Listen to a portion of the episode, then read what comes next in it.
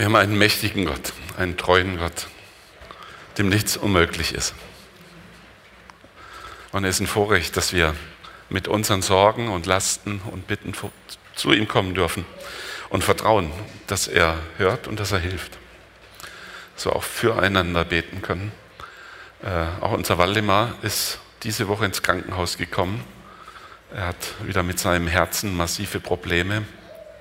Und ich weiß gar nicht, was da alles gemacht wird, aber betet gerne auch für Waldemar, auch der Rolf Kütterer, dem ja Zehen abgenommen werden mussten, wo es nicht klar ist, ob sein Fuß erhalten bleiben kann. Auch da, auch die Inge kann kaum laufen. Und es sind einige, die unsere Gebete brauchen. Vielen Dank, Matthias, dass wir jetzt die Gelegenheit hatten, gemeinsam auch an unsere Kranken zu denken. Und lassen wir nicht nach, Gott hört Gebet. Halleluja, das ist eine Wahrheit, ist keine Lüge. Das ist eine Wahrheit. So, aber unser Thema in diesen Wochen, Lügen, die wir glauben. Heute der Teil 4. Und inhaltlich möchte ich mit der Frage äh, uns beschäftigen, wie gehen wir mit den Herausforderungen des Lebens um? Die Lügen, die sich da zeigen. Eigentlich ist eine Lüge eine Medaille mit zwei Seiten. Erstens, Gott kümmert sich um alles.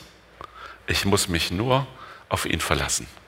Also ich kann die Hände in den Schoß legen, mein Vertrauen zu Gott reicht und alles kommt wie von selbst. Die Lüge, die der gegenübersteht, der ersten Lüge, das ist die zweite, ich muss mich selbst um alles kümmern. Weil wenn ich mich nicht drum kümmere, kümmert sich keiner. Auf Gott ist zwar Verlass, aber nicht immer und nicht wirklich. Ja, ich bin selber immer dran, mich zu kümmern. Wir kennen sicherlich diesen Spruch, der sich tief in unser allgemeinen Wortschatz eingegraben hat, hilf dir selbst, dann hilft dir Gott. Und manche denken sogar, das steht in der Bibel. Nein, dieser Spruch steht nicht in der Bibel. Weiß jemand, woher der kommt? Hilf dir selbst, dann hilft dir Gott. Der hat einen ganz alten Ursprung und zwar kommt er aus der griechischen Philosophie. Aesop hat eigentlich diesen Grundgedanken gefasst, und zwar in seiner Geschichte über den Ochsentreiber und Herkules. Ein Ochsentreiber ist unterwegs mit seinem Ochsenkarren und im Morast bleibt er mit seinen Ochsen und seinem Wagen stecken. Und was tut er? Er fleht die Götter an, die Ochsen und den Karren aus dem Morast zu bewegen. Und Herkules kommt vorbei und sagt, lege die Hände an die Räder und treibe mit der Peitsche dein Gespann an. Zu den Göttern flehe jedoch erst dann, wenn du selbst etwas getan hast, sonst wirst du sie vergeblich rufen. Da hat eigentlich dieser Spruch seinen Ursprung. Wir sind zuerst gefordert und wenn wir alles gegeben haben, dann können wir auch noch Gott bitten. Hilf dir selbst, dann hilft dir Gott. So, das wäre in diesem Bunde eigentlich die dritte Lüge. Das stimmt nicht. Gott ist voller Gnade. Er hilft gerne und er hilft über unseren Verdienst hinaus, über das, was wir verdient hätten. Aber dennoch können wir nicht einfach die Dinge auf sich beruhen lassen und sagen, Gott wird es schon richten. Manche denken ja wirklich, am Ende geschieht immer das, was Gott will. Das stimmt nicht, zumindest nicht in meinem Leben. Oft genug geschieht das, was ich will. Und oft genug ist das, was ich will, gar nicht das, was Gott will. Und sei doch ehrlich, ist es nicht bei uns allen immer wieder so? Schauen wir in die Welt rein. Wie viel Gewalt, wie viel Lug und Trug, wie viel Leid, wie viel Krieg, wie viel Elend. Ist das Gottes Wille? Ganz bestimmt nicht. Wisst ihr, was Gott will? Einen neuen Himmel, eine neue Erde. Das will Gott. Gott will Frieden schaffen. Gott will unser Wohl, unser Glück. Aber wir leben in einer Welt, die uns halt täglich mit Herausforderungen bombardiert. Aber selbst in dieser Welt, mit all den Herausforderungen, dürfen wir wissen, Gott ist treu. Und Gott ist da und er gibt uns Kraft und er gibt uns Zuversicht und er hilft uns. Über Bitten und Verstehen hinaus. So, wahrscheinlich war es Abraham Lincoln, der diesen, diese moderne Version so formuliert hat. Hilf dir selbst, dann hilft dir Gott. Und bei Abraham Lincoln darf man auch so manche Frage stellen. Ja. Warum hat sich denn Jesus nicht einfach blind auf die Aussagen der Bibel verlassen? Manchmal stehen wir in Gefahr, gerade als, als ähm, bibeltreue und charismatische Gläubige, zu sagen, was in der Bibel drin steht, das kannst du immer für bare Münze und für dich und deine Situation anwenden. Hat Jesus das getan?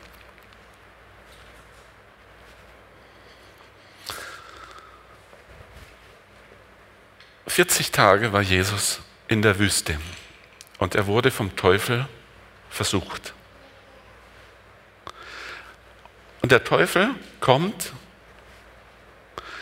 nimmt Jesus, stellt ihn auf die Zinne des Tempels und spricht dann, bist du Gottes Sohn, so wirf dich hinab, denn es steht geschrieben, er wird seinen Engeln für dich Befehl geben und sie werden dich auf Händen tragen, damit du deinen Fuß nicht an einen Stein stößt. Eigentlich hätte Jesus springen müssen, oder? Weil das steht ja in der Bibel. Das war ja eine Verheißung. Warum ist Jesus nicht gesprungen?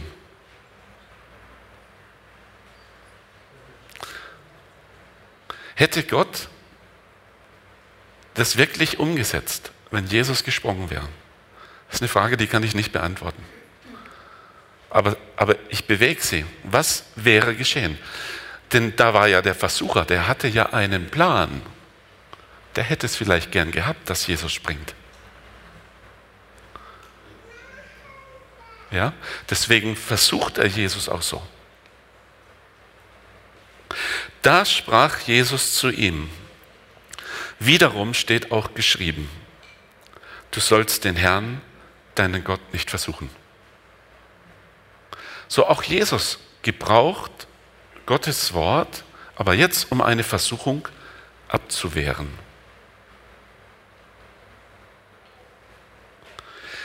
Jesus hat sich ganz gewiss zu 100 Prozent auf Gottes Wort verlassen. Das glaube ich. Zu 100 Prozent. Aber nicht auf das bloße Zitieren von Bibelworten. Gottes Wort ist mehr als Buchstaben.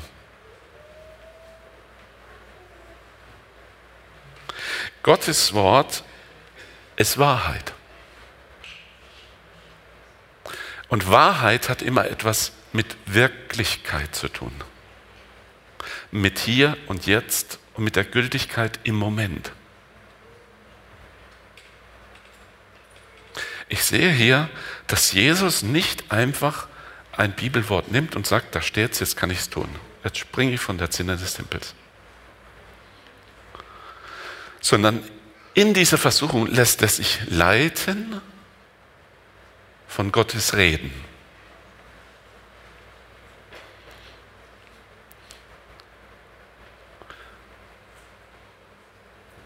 Und ich bin überzeugt, in diesem Moment wusste er, jetzt ist was anderes dran.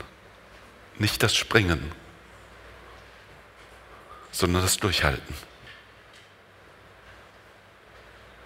Man kann Gott vertrauen, ja, man kann auch Gottes Wort vertrauen, aber man muss Gott fragen und sagen, Herr, rede zu mir.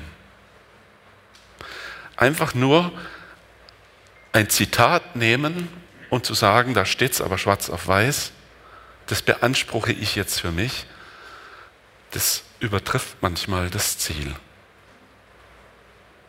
Das hat etwas von Ignoranz. Ich möchte ein anderes Beispiel nehmen.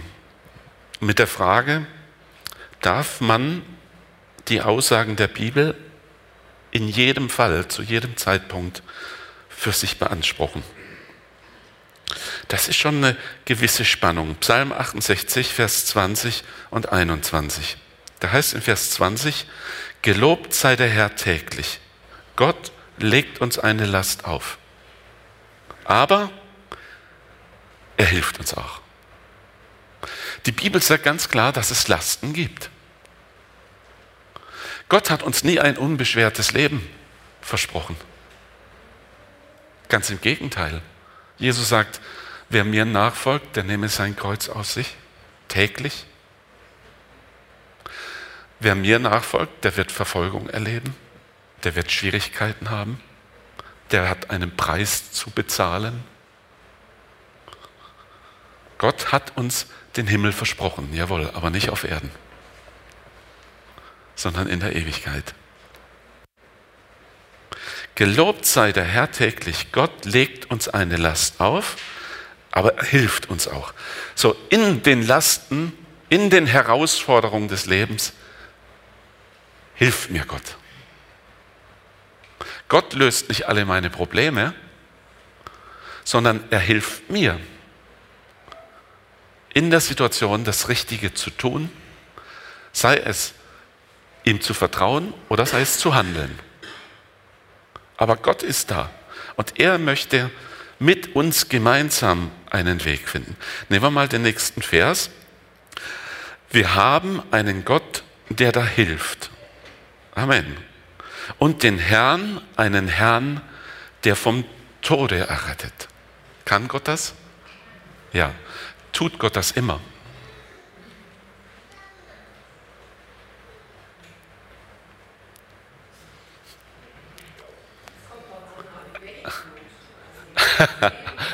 Das Leben, jawohl, wir haben ewiges Leben. Ne? Also ihr seht, wir können auch diesen Vers nicht einfach nehmen und ihn so deuten, wie er uns gefallen würde, ne? nämlich, dass wir niemals sterben. Weil Gott bewahrt mich ja vor dem Tod ja, dann kann ich ruhig von der Zinne des Tempels springen. Oder irgendein anderer Blödsinn machen. Nein, eben nicht. Ich darf Gott vertrauen. Er ist da. Er will mein Ratgeber sein. Ich muss nicht auf meine eigene Leistung vertrauen. Das wäre sogar fatal.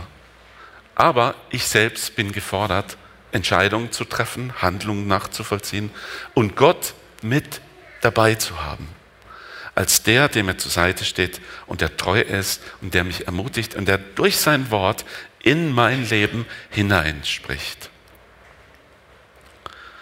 Wie gehen wir mit den Herausforderungen des Lebens um? Es stimmt eben nicht, dass Gott sich um alles kümmert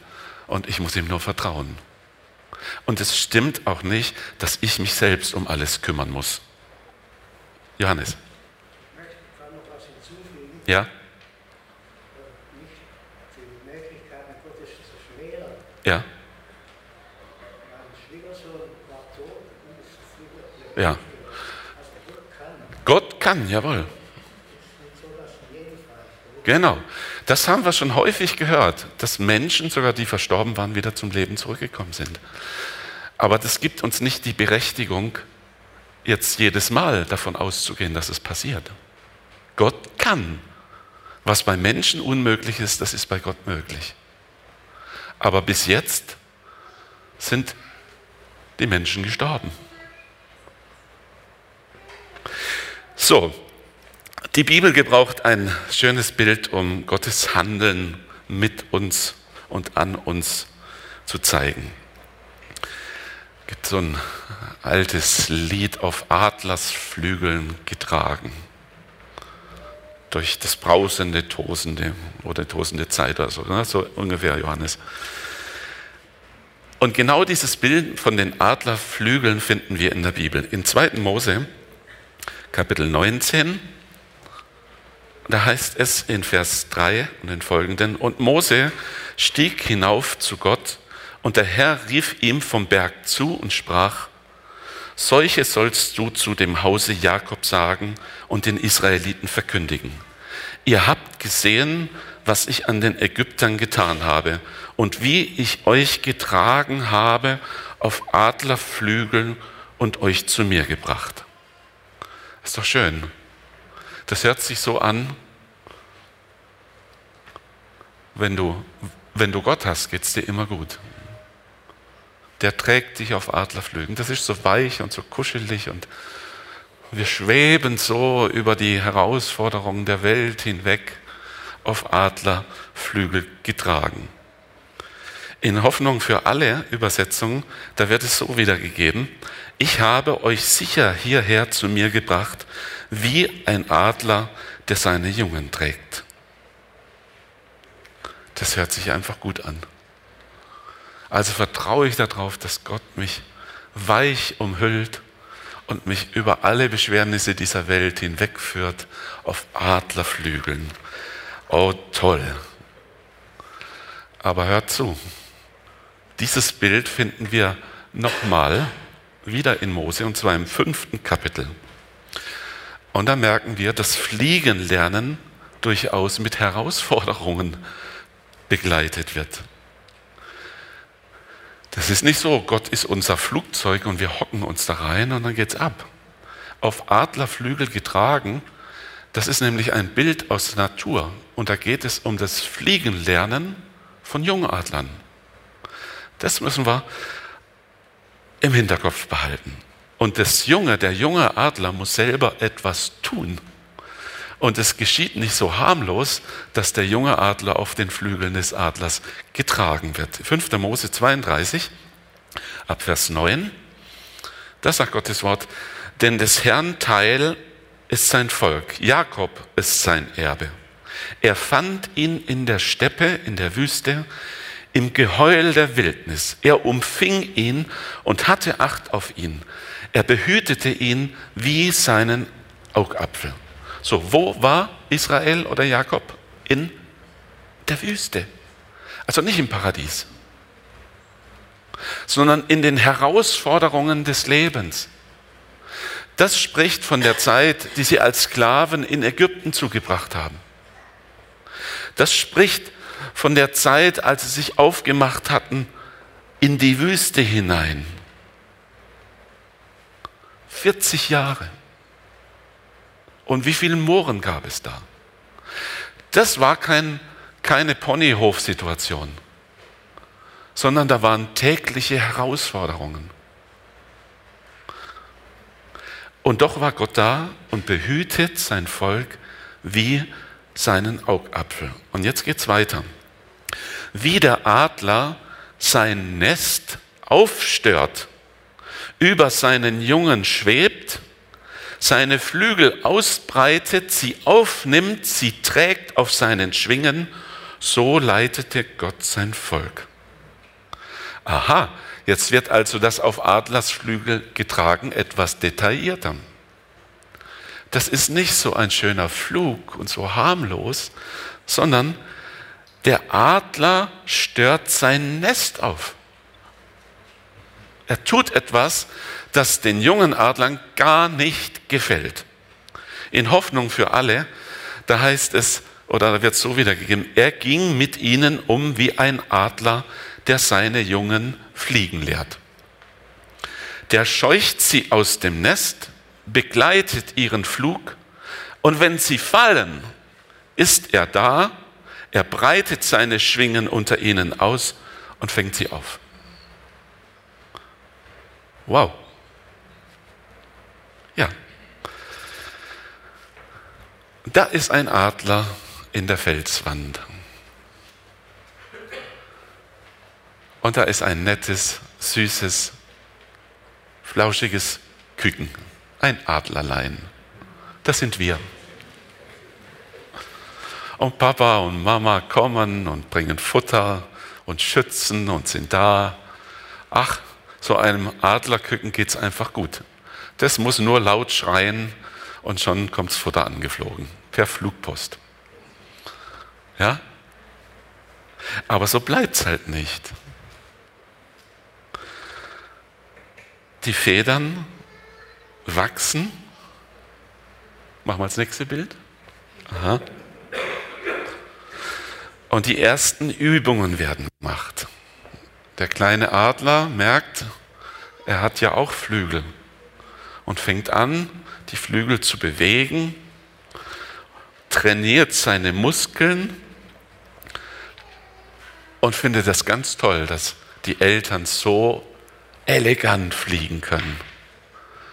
Ach, wenn ich das doch auch noch könnte, so fliegen. Das Problem ist, er hat richtig Angst vorm Fliegen.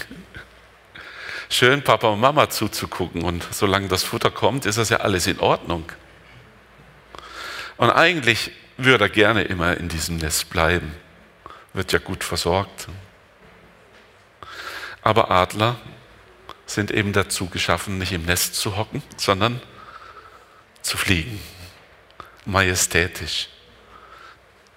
Durch die Lüfte über die Berge hinweg.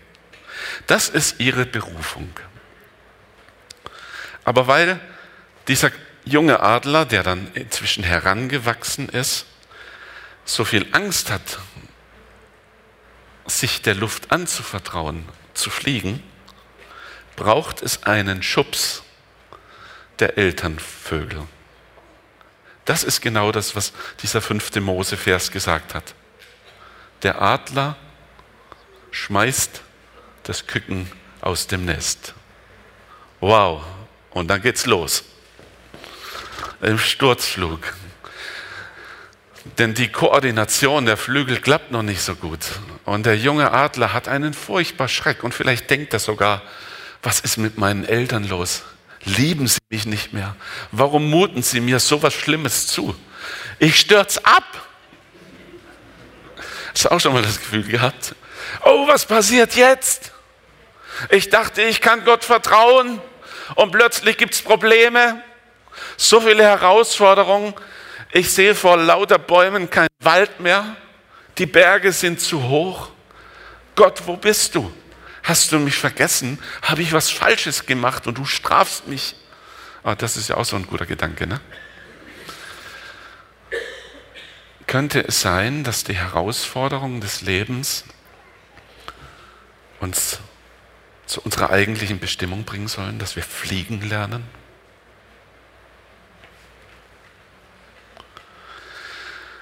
So, jetzt ist der kleine Adler im freien Fall unterwegs.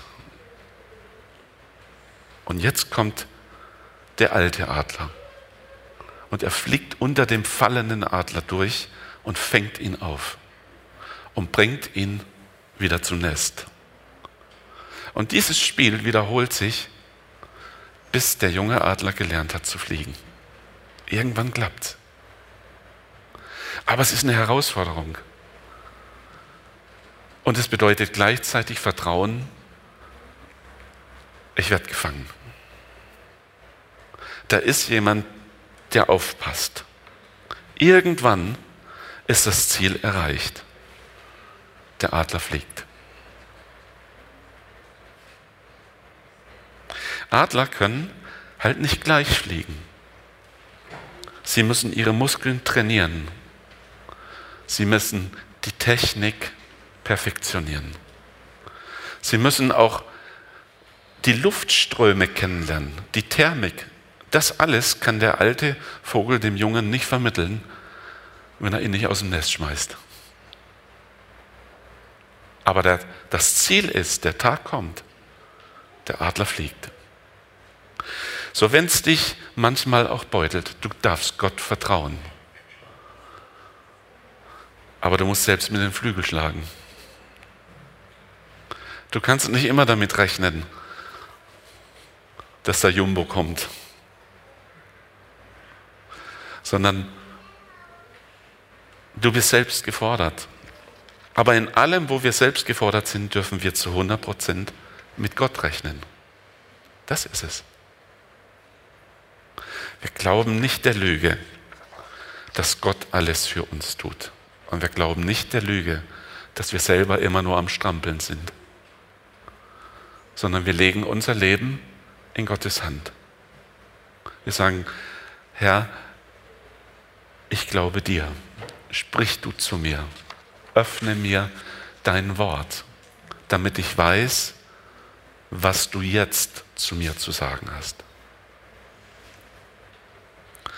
Die Balance ist notwendig. Die Balance zwischen dem, Gott wirklich 100% zu vertrauen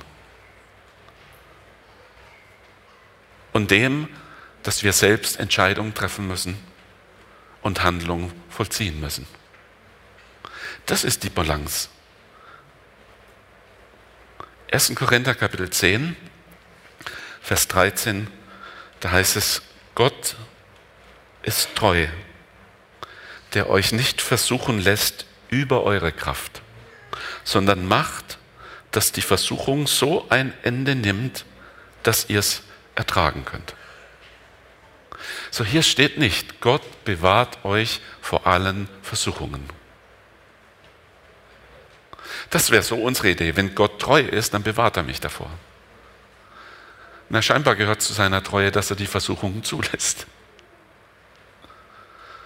Aber dass die Versuchung nicht größer ist als unsere Kraft. Nein, nein. Ich würde auch hier sagen Herausforderung. Also das ist nicht immer die Versuchung zur Sünde hin, sondern das ist auch äh, die Versuchung an Gott zu zweifeln, an seiner, an seiner Treue zu zweifeln, nicht mehr mit Gott zu rechnen. Also die kann sehr vielschichtig sein. Gott hilft uns tragen, aber er trägt die ganze Last allein. Aber ich auch nicht. Jesus sagt, Kommet her zu mir, alle, die ihr mühselig und beladen seid. Also gibt es Mühsal und Last. Und lernet von mir. Lernet von mir. Nehmet auf euch mein Joch. Das ist wieder so ein schönes Bild. Ein Joch. Das ist ein Joch Rinder. Und im Altertum gab es das noch öfter als bei uns heute. Deswegen haben die Menschen damals das sehr gut verstanden, was es bedeutet, wenn Jesus sagt, nehmet auf euch mein Joch. Das, damit sagt er nämlich, komm mit in mein Joch. Damit sagt er nicht, ich habe hier ein Joch für dich und das trägst du jetzt. Er sagt, nehmet auf euch mein Joch. Es ist sein Joch. Da ist er selber drin. Und oft war es so, dass im Joch ein erfahrenes, starkes Tier war und dass man so einen Lehrling quasi daneben gestellt hat. das sind wir. Er, Jesus, er weiß, wie es läuft. Er kennt den Weg. Er hat die Kraft. Aber er lädt uns ein, mit ihm im Joch zu gehen. Von ihm zu lernen, auf ihn zu schauen, von ihm zu profitieren.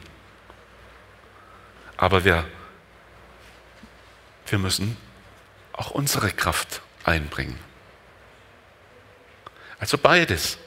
Wir vertrauen voll und ganz Gott und tun trotzdem das, was wir tun müssen. Das ist diese Balance. Sonst kommen wir irgendwo ins Trudeln. Wenn wir mit unserer Kraft rechnen, sind wir schnell am Ende. Und wenn wir uns von allem fernhalten und sagen, ich lasse nur Gott machen, dann geht es auch schief. Gott hilft tragen. Jakobus 1, Abvers 2. Liebe Brüder und Schwestern, betrachtet es als besonderen Grund zur Freude, wenn euer Glaube immer wieder hart auf die Probe gestellt wird. Juhu! Das ist doch mal ein schöner Vers, oder? Ach, das geht ja runter wie. Bitte? Betrachtet es als besonders großer Grund zur Freude, wenn euer Glaube immer wieder hart auf die Probe gestellt wird. Ja, ist es Grund zur Freude? Für unser, für unser fleischliches Wesen nicht, ne? für, für den Almen nein. Das, das, das, wollen wir gar nicht. Ne? Wir wollen, dass alles, alles schnurrt, dass alles ohne Probleme ist. Ihr wisst doch, dass er durch solche Bewährungsproben fest und unerschütterlich wird. Diese Standhaftigkeit soll in eurem ganzen Leben ihre Wirkung entfalten, damit ihr in jeder Beziehung zu reifen und tadellosen Christen werdet, denen es an nichts mehr fehlt. Das ist das Ziel. Reife, tadellose Christen, denen es an nichts mehr fehlt. Aber wie komme ich hin an dieses Ziel? Was sind die Schritte, dieses Ziel zu erreichen? Es ist die Bewährung in Herausforderungen.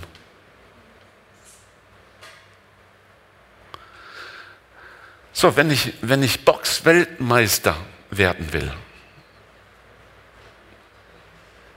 da gibt es Herausforderungen, da gibt es blaue Flecken, da gibt es Schläge, die, die will ich nicht.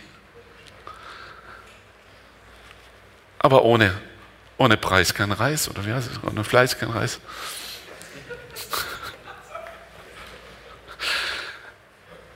Es kostet etwas. Wir schauen oft auf, auf das, was uns nicht gefällt und sehen nicht, dass dahinter eine Chance ist. Wir können an Problemen wachsen, an Herausforderungen können wir wachsen, stark werden. Schläge, die wir einfangen, die machen uns vielleicht reifer, weiser, geübter wenn Gott mit uns ist, dann werden wir das Ziel erreichen. Standhaftigkeit soll in eurem ganzen Leben ihre Wirkung entfalten, damit ihr in jeder Beziehung zu reifen und tadellosen Christen werden, denen es an nichts fehlt. Und jetzt wird es interessant. Wenn es jemanden von euch an Weisheit mangelt, zu entscheiden, was in einer bestimmten Angelegenheit zu tun ist, soll er Gott darum bitten und Gott wird sie ihm geben. Bei Luther heißt es einfach nur, wem Weisheit mangelt, der bitte Gott. Hier geht es um eine spezielle Weisheit, nämlich die Weisheit, die wir brauchen, um mit Herausforderungen richtig umzugehen. Wem Weisheit mangelt, der sagt, warum passiert das? Ist Gott ärgerlich auf mich? Ist Gott untreu geworden? Der seine Fragen hat, der Weisheit braucht. Was soll er tun? Er soll zu Gott gehen. Wem Weisheit mangelt, die Situation wirklich zu durchschauen, der soll zu Gott gehen und ihn um Weisheit bitten. Und was wird Gott tun? er wird sie ihm geben. Plötzlich kann ich die Situation, die mich jetzt herausfordert, mit anderen Augen sehen, aus einer anderen Perspektive. Und ich erkenne, auch hierfür gibt es einen Sinn. Ich kann mich bewähren. Ich bin nicht allein. Ich darf Gott vertrauen zu 100 Prozent. Das Leben wird uns immer wieder herausfordern. Glaub nicht den Lügen. Du bist nicht allein. Gott ist für dich da. Aber er möchte, dass du dich auf ihn einlässt und die Entscheidungen und Handlungen vollziehst, die nötig sind. Amen. Darf unser